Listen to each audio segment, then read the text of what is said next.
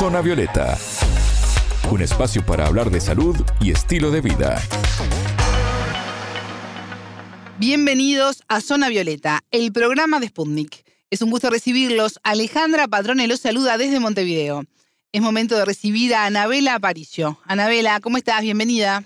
Bien, Ale, muchas gracias. Celebridades latinoamericanas han hecho pública su decisión de conservar y comer la placenta de sus bebés, práctica que retomó su popularidad. Esto se denomina placentofagia y les contaremos de qué se trata. Zona Violeta, los rostros de la noticia.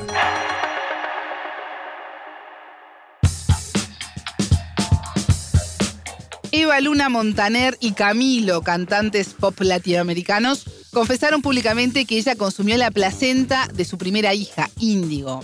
En Argentina también contaron haber hecho lo mismo personalidades como Nicolás Repeto y Reina Rich. Pero hay más artistas Anabela a nivel mundial que han apelado a este recurso. Sí, Ale, Kim Kardashian, cuando no, ella siempre en boca de todos. Siempre está ahí. Y Jennifer López, otra de las cantantes que han confesado practicar la placentofagia. ¿Y de qué se trata esto? Se lo consultamos al ginecólogo uruguayo Jorge Arena. Técnicamente es la conducta de comer la placenta y otros restos, ¿verdad? Como las membranas ovulares y el cordón umbilical, y es una práctica que se generalmente se realiza por la madre, a veces por la madre y el padre, al finalizar el parto, luego del parto. Se inscribe dentro de un conjunto de conductas que podríamos reunir con lo que es qué hacer con la placenta. Durante años la placenta, luego de expulsada después del parto, era revisada por el obstetra o quien asistiera al parto y se desechaba, salvo que hubiera alguna imagen patológica. En los últimos años, 30, 40 años, se han ido dando determinadas conductas de resignificar nuestra identidad como mamíferos en el momento del parto. Y una de las cosas que ha sucedido es, bueno, ¿qué hacer con la placenta? Comer la placenta es una práctica que realizan la mayoría de los mamíferos, incluso los mamíferos herbívoros, como práctica en los partos en la vida salvaje. Casi todos los mamíferos, incluso los primates, lo hacen. Nosotros el que tiene mascota lo ha visto que, los gatitos, los perros, lo hacen casi rutinariamente. Tampoco tiene una explicación en las ciencias veterinarias la utilidad que tiene esta práctica, pero es una práctica frecuente.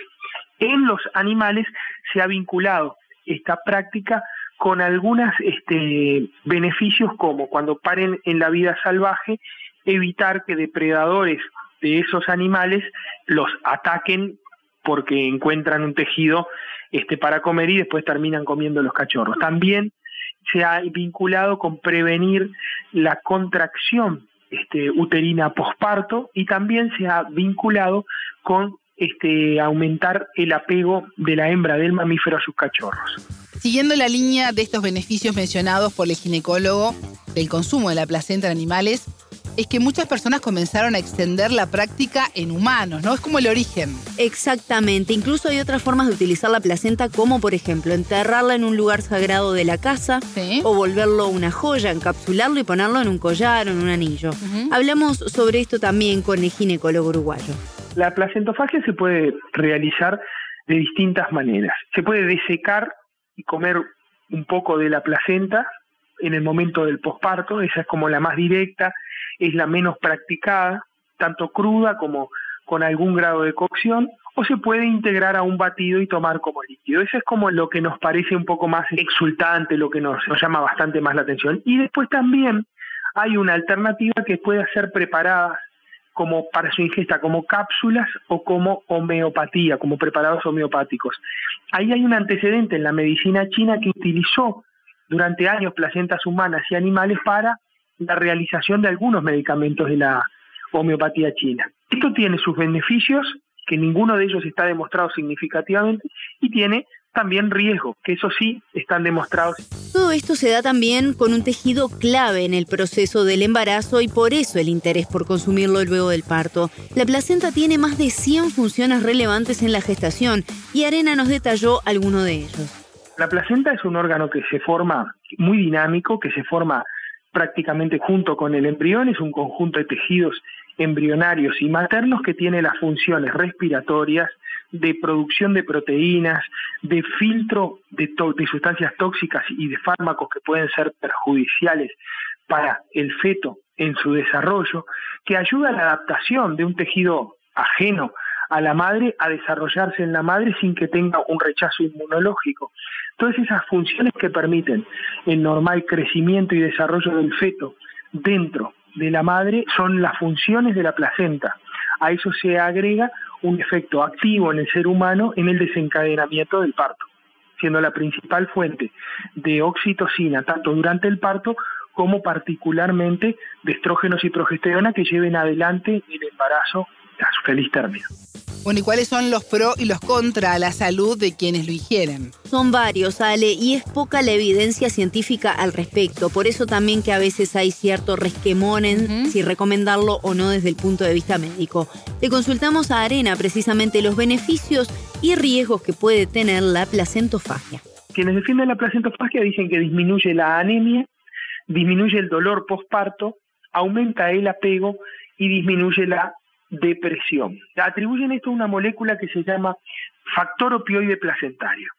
El factor opioide placentario tendría propiedades analgésicas y tendría propiedades contráctiles sobre el útero. Ninguna de estas, sí la existencia de la sustancia, pero ninguno de estos beneficios está demostrado en forma significativa que tenga un rol ni en la especie humana ni en especies animales. Y sí hay riesgos como la transmisión de infecciones, porque hay infecciones virales, ¿verdad? El HIV, la sífilis, bacterianas también, también algunos tipos de estreptococo o estafilococo que no logran ser destruidos en la preparación de los preparados placentarios. Ahí entramos en la serie de riesgos, ¿verdad? A esto hay que agregarle dos elementos que son muy importantes. Muchas veces en el parto, o sea, siempre se le puede entregar y es un derecho del paciente a que ese tejido biológico que le pertenece, si no reúne condiciones de ninguna transmisión de enfermedades, puede ser retirado por el paciente. Pero también es cierto que en determinados casos puede ser necesario para su análisis médico. Entonces, en esos casos como que se redimensionaría y se manda estudio para determinar determinadas enfermedades que acontecieron en el embarazo y que pueden afectar a la madre o al binomio. Y el otro elemento que no, tampoco es despreciable y en esa resignificación del valor de la placenta también tenemos que esta puede ser un objeto de donación para el tratamiento de heridas y quemaduras. Y esto es un bien muy importante que los bancos de órganos y tejidos están abiertos a la recepción de la placenta como objeto de donación. ¿Se le puede dar a los niños también? Así es, Ale. También hablamos sobre el tema con el experto y nos comentaba que hay algunas modalidades en particular para los más pequeños. A veces se preparan como preparados homeopáticos para su uso en el futuro en el recién nacido. No hay nada demostrado que científicamente que demuestre la utilidad de esta práctica. Pero ahí hay empresas que se dedican al procesamiento de la placenta. Para eso es importante este, contactar con esas empresas, que esas empresas asesoren, ¿verdad?, de cómo se debe recoger el tejido placentario y además este, lograr los consentimientos tanto de la institución como de, de los obstetras actuantes para el retiro del material siempre y cuando no tenga una indicación médica de estudio y siempre y cuando no exista un riesgo de contaminación. Bueno, ¿y cuáles son los puntos a tener en cuenta de antemano para quienes están escuchando y meditando la posibilidad de practicar la placentofagia? Bueno, Ale, primero consultar siempre al médico tratante, pues cada mujer y cada situación merece un estudio y una resolución adecuada a cada caso. Y Arena nos brindó algunos consejos más al respecto.